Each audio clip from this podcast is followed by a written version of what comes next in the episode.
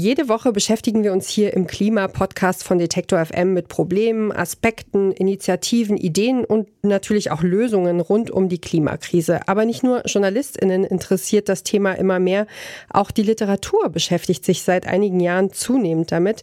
Climate Fiction, so heißt die literarische Strömung, die die Herausforderungen und Hoffnungen der Klimadebatte thematisiert.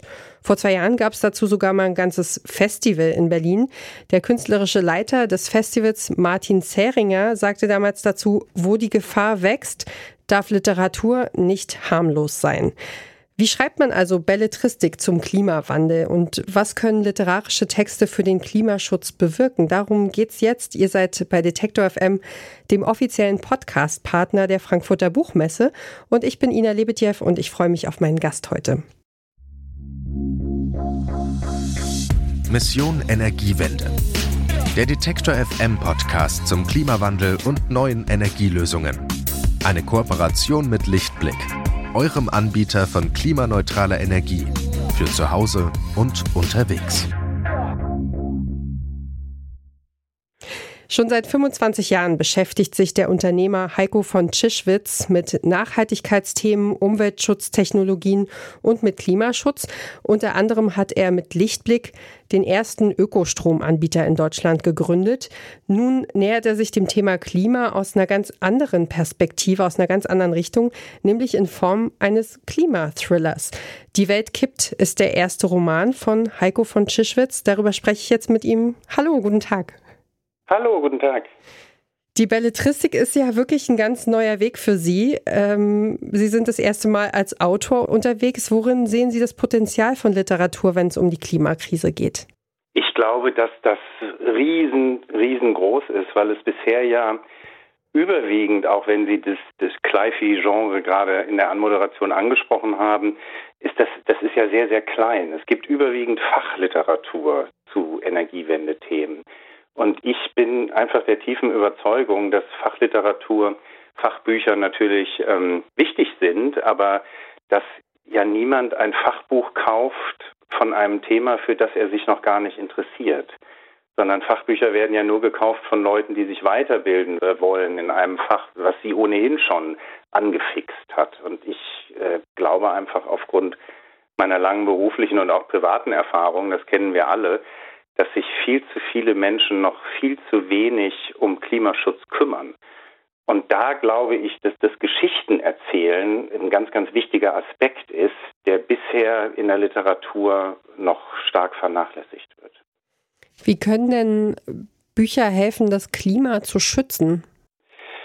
Naja, äh, wenn man ein, ein Buch über den Klimawandel schreibt und damit ja gewissermaßen, wenn man bei der Realität bleibt, was ich versucht habe in meinem Buch, über die Unfähigkeit unserer Zeit richtig mit der Klimakrise umzugehen, denn in dem Stadium bewegen wir uns alle ja leider noch, ähm, dann glaube ich, dass es gut gelingen kann durch Charaktere, durch Protagonisten, mit denen man sich identifizieren kann, die also ganz normale Menschen sind, mit Schwächen, mit Stärken, die scheitern, die Erfolge haben, dass man wirklich äh, das Thema an sich ranlässt in einer ganz anderen Art und Weise, als man das bisher über die Nachrichten getan hat oder eben über Fachliteratur, ja. Und damit bekommt man, glaube ich, einen ganz anderen Zugang zu den Leserinnen und Lesern äh, und kann sie mindestens mal nachdenklich stimmen. Und ich glaube, wenn man, wenn man äh, einen Roman liest äh, über ein,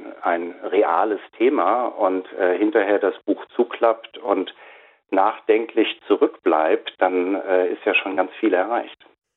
Dann gucken wir doch mal, wen, wen wollen Sie denn damit erreichen mit Ihrem Buch, mit Ihrem Roman, mit dieser Geschichte, die Sie erzählen? Naja, der Klimawandel geht uns alle an. Insofern richtet sich mein Buch jetzt nicht an eine bestimmte Bevölkerungsgruppe, äh, an ein bestimmtes Alter oder Geschlecht, sondern ich glaube, äh, oder ich habe versucht, ein Buch zu schreiben, das wirklich äh, von äh, 15-Jährigen bis hin zu 80-Jährigen gelesen werden kann und auch darüber hinaus. Und ähm, ich habe mich auch bemüht, äh, viel Wissen zu vermitteln, aber leicht verdaulich und das Buch äh, gleichzeitig aber interessant zu machen für Menschen, die überhaupt keine Vorkenntnisse haben und für Menschen, die auch schon in dem Thema drinstecken. Also am Ende richtet sich das Buch an eine ganz, ganz breite Bevölkerungsgruppe, an jeden nämlich, weil der Klimawandel jeden angeht. Jetzt waren Sie ja davor, vor dem Buch 25 Jahre als Unternehmer auch unterwegs. Was war der Auslöser? Was war der Impuls dafür zu sagen, okay, dann werde ich jetzt Autor und schreibe einen Roman? Naja, ich habe auch als Unternehmer ja immer im Nachhaltigkeitsbereich gearbeitet und habe da natürlich auch von Anfang an festgestellt, wie schwer es ist, die Trägheit von uns allen zu überkommen. Ja, ähm, wir hatten, glaube ich, viele gute Produkte, die auch äh, im Markt gut angenommen wurden von den Verbrauchern und Verbraucherinnen, die sie denn genutzt haben. Aber das größte Problem, was wir immer unternehmerisch hatten, war wirklich an, an die Leute ranzukommen, sie wach zu rütteln und dazu zu bewegen, ihr Konsumverhalten vielleicht ein Stückchen zu verändern und damit einen Beitrag zu leisten. Und das hat mich insofern von Anfang an immer wieder umgetrieben und gewurmt. Wie schafft man es eigentlich, die Leute ja wach zu rütteln und, und mit dem Thema äh, sich beschäftigen zu lassen? Und da äh, habe ich jetzt in der Zeit, in der ich erstmals beruflich äh, auch, auch zeitlich die Möglichkeit hatte, über so ein Projekt nachzudenken, direkt zugegriffen, weil ich das eine unheimlich spannende Aufgabe fand, zu versuchen, äh, einen Roman zu schreiben, der sich mit diesem Thema äh, beschäftigt, aber ohne abzuschrecken, sondern mit einer motivierenden Komponente.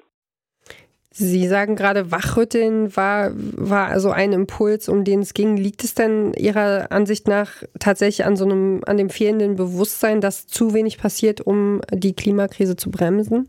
Dass wir in dieser Lage sind, die Sie am Anfang des Gesprächs beschrieben haben? Glaube schon. Also äh, darum geht es in meinem Buch auch sehr viel. Die beiden Hauptprotagonistinnen, zwei sehr, sehr unterschiedliche Frauen, führen auch mehrere Streitgespräche genau darüber, ob eigentlich Wachrütteln noch nötig ist oder ob nicht die Welt doch längst wach ist und dass es jetzt nur noch um Action geht. Ich glaube, dass greift ineinander. Und äh, natürlich ist es auch nach wie vor so, dass viele Menschen ein Stück weit die Augen und Ohren zumachen, was ich auch total gut nachvollziehen kann, weil der Klimawandel ein so gigantisches Problem ist, an dem wir ja alle auch ein Stückchen selber mit Schuld sind. Ja, und ich glaube, das ist sehr menschlich, dann zu sagen, komm, bei so einer so, so, so einer riesigen Krise, die da vor mir ist, und dann habe ich auch noch eine Mitschuld, dann mache ich doch lieber was anderes. Ja, und, und das ist äh, ja nicht nur verbreitet unter den Verbraucherinnen und Verbrauchern, sondern das sehen wir ja in der, in der Wirtschaft und in der Politik ganz genauso. Und ähm, ich glaube sehr stark, dass wir alle auf der ganzen Welt dem Kampf gegen die Klimakrise ähm, nochmal einen deutlich anderen Stellenwert geben müssen, als das bisher passiert ist. Mhm. Jetzt war das ja ein ganz neuer Moment für Sie. Wie hat sich denn dieser Schreibprozess angefühlt? Also es ist ja schon was anderes, ob man irgendwie Paper schreibt oder eben ein Buch. Total. Nee, in der Tat. Ich habe mich also, also vorher auch natürlich ein bisschen damit beschäftigt, nicht viel ehrlich gesagt, sondern ich habe einfach drauf losgeschrieben. Aber ich hatte wahnsinnig viel Respekt vor der Aufgabe. Ich wusste, dass einen Roman zu schreiben, der, der überall auf der Welt spielt, mit verschiedenen Handlungssträngen, die dann natürlich ineinander greifen, dass das eine unheimlich komplexe Aufgabe sein musste. Und tatsächlich habe ich die Aufgabe, ehrlich gesagt, stark unterschätzt. Also das Schreiben dieses Buches war mit Abstand das komplexeste, was ich bisher in meinem Leben gemacht habe. Aber es hat wahnsinnig viel Spaß gemacht. Ich habe zwei Jahre an dem Buch geschrieben und ich habe unglaublich viel Freude dabei gehabt. Und insofern war es wahrscheinlich Arbeit, aber ich habe es überhaupt nicht so wahrgenommen. Eine kurze Unterbrechung für unseren Werbepartner. Euer Laptop läuft mit 100% Ökostrom, eure Heizung mit klimaneutraler Wärme, in der Garage lädt euer Auto und auf dem Dach erzeugt ihr euren eigenen Solarstrom. Klingt nach Zukunftsmusik, ist aber jetzt schon leicht zu haben. Bei Lichtblick bekommt ihr alles, was ihr für einen klimaneutralen Lebensstil braucht. Jetzt einfach wechseln zu Deutschlands größtem Ökostromanbieter. Der Roman, der spielt ja auch zwischen 2024 und 2028. Sie erzählen also von einer Zukunft, aber einer sehr, sehr nahen Zukunft. Was hat Sie daran besonders gereizt? Ja, ich wollte kein Science Fiction schreiben, weil das wieder, wieder so wenig greifbar ist. Ja, mir war es wirklich wichtig, wirklich ähm, an der Wahrheit zu bleiben. Und das, was ich bisher an Feedback bekommen habe, geht auch genau in die Richtung. Und das freut mich unheimlich, dass die Leserinnen und Leser sagen, Mensch, man hat das Gefühl, dass das kann echt sein, was hier passiert. Und ähm, das war mir wahnsinnig wichtig. Ich habe von Anfang an großen Wert darauf gelegt, dass ich versuche, Wahrheiten zu vermitteln. Natürlich ist es ein Roman, ist es Fiktion, alles ist erfunden, aber mir war es wichtig, äh, dass es sich so anfühlt, als könnte es wirklich so passieren. Und das ist natürlich viel einfacher, wenn man über morgen schreibt und nicht über übermorgen. Mhm. In Ihrem Roman werfen Sie unter anderem die Frage auf, inwieweit Demokratien in der Lage sind, Klimaprobleme zu lösen. Wie ist Ihre Einschätzung jetzt nach dem Buch? Äh, wie lassen sich in einem demokratischen System da Maßnahmen zum Klimaschutz irgendwie äh, einsetzen und etablieren? Ja, in meinem Roman genau äh, clashen ja China und die westlichen Demokratien aufeinander. Ich finde das ein wahnsinnig spannendes Thema und äh, ich glaube, wir alle haben ja schon die Momente erlebt, wo wir uns fragen, ist die Demokratie in der Ausgestaltung, wie wir sie im Moment bei uns durchleben, eigentlich wirklich geeignet, um so langfristig wirkende Phänomene wie die Klimakrise zu lösen? Ähm, das ist das Gleiche bei Rentensystemen. Wann immer ein, ein Politiker oder die Politik ähm, heute den Wählerinnen und Wählern äh, Geld abnehmen muss, also wehtun muss, um etwas für morgen oder übermorgen besser zu machen, das ist ein Tatbestand, der fast systemisch in Demokratien nicht funktioniert. Und äh, ich bin natürlich äh, kein Freund von Diktaturen oder Autokratien, äh, Im Gegenteil, es gibt überhaupt keine Alternative zur Demokratie. Aber ich finde es schon ganz wichtig und auch für die Literatur, den Finger in die Wunde zu legen, ja, und zu sagen, hey, das, was hier passiert bei uns im Moment, das ist so träge und, und so langatmig, das funktioniert so nicht. Wir müssen uns in unserer Entscheidungsfindung ändern in den Demokratien, damit wir unsere Ziele erreichen und damit wir nicht auch von anderen Staaten die anders organisiert sind, in denen es vielleicht sogar gar keine Wahlen gibt, äh, dass wir uns von denen nicht abhängen lassen. Sie haben ja in dem Zusammenhang, das hatte ich gelesen, auch den Kapitalismus, Konsum, Wirtschaftswachstum sozusagen auf den Prüfstand gestellt und sich gefragt, ob die per se immer schlecht sind oder ob die auch Chancen bergen. Konnten Sie darauf Antworten finden auf diese Frage? Das ist genau eine der zentralen Fragen, äh, über die sich ja meine beiden Protagonistinnen immer äh, streiten. Und die junge deutsche Klimaaktivistin ist natürlich eine, eine Kritikerin des Kapitalismus und die äh, deutlich ältere äh, Investmentbankerin aus dem Silicon Valley sagt natürlich, äh, nur so geht es. Wir müssen die Geldströme umleiten und damit den Klimawandel bekämpfen. Ehrlich gesagt, nein. Ich äh, würde mich nicht in der Lage sehen, die eine Meinung oder die andere als falsch oder richtig abzustempeln, sondern ich glaube, die Wahrheit liegt wie so oft dazwischen. Ich bin grundsätzlich ein Freund von Marktwirtschaft. Ich glaube auch, dass, dass es richtig ist, dass man Ökologie und Ökonomie immer zusammendenkt. Aber auf der anderen Seite ist natürlich unser Konsumverhalten und das fast grenzenlose Wachstum, nach dem, dem der Kapitalismus strebt, sicherlich auch nicht der richtige Weg. Jetzt haben Sie Ihrem Buch den Titel gegeben, Die Welt kippt. Beim Wort kippen, da musste ich irgendwie ganz unweigerlich an dieses warnende Kribbeln denken im Körper, wenn man sich zum Beispiel irgendwo auf einer Aussichtsplattform oder so zu weit über eine Brüstung lehnt oder so. Und der Moment des Kippens, der ist ja aber immer noch nicht der Moment des Fallens. Was meinen Sie, können wir den Sturz, das Fallen noch aufhalten, also die Klimakrise noch in irgendeiner Form ausbremsen?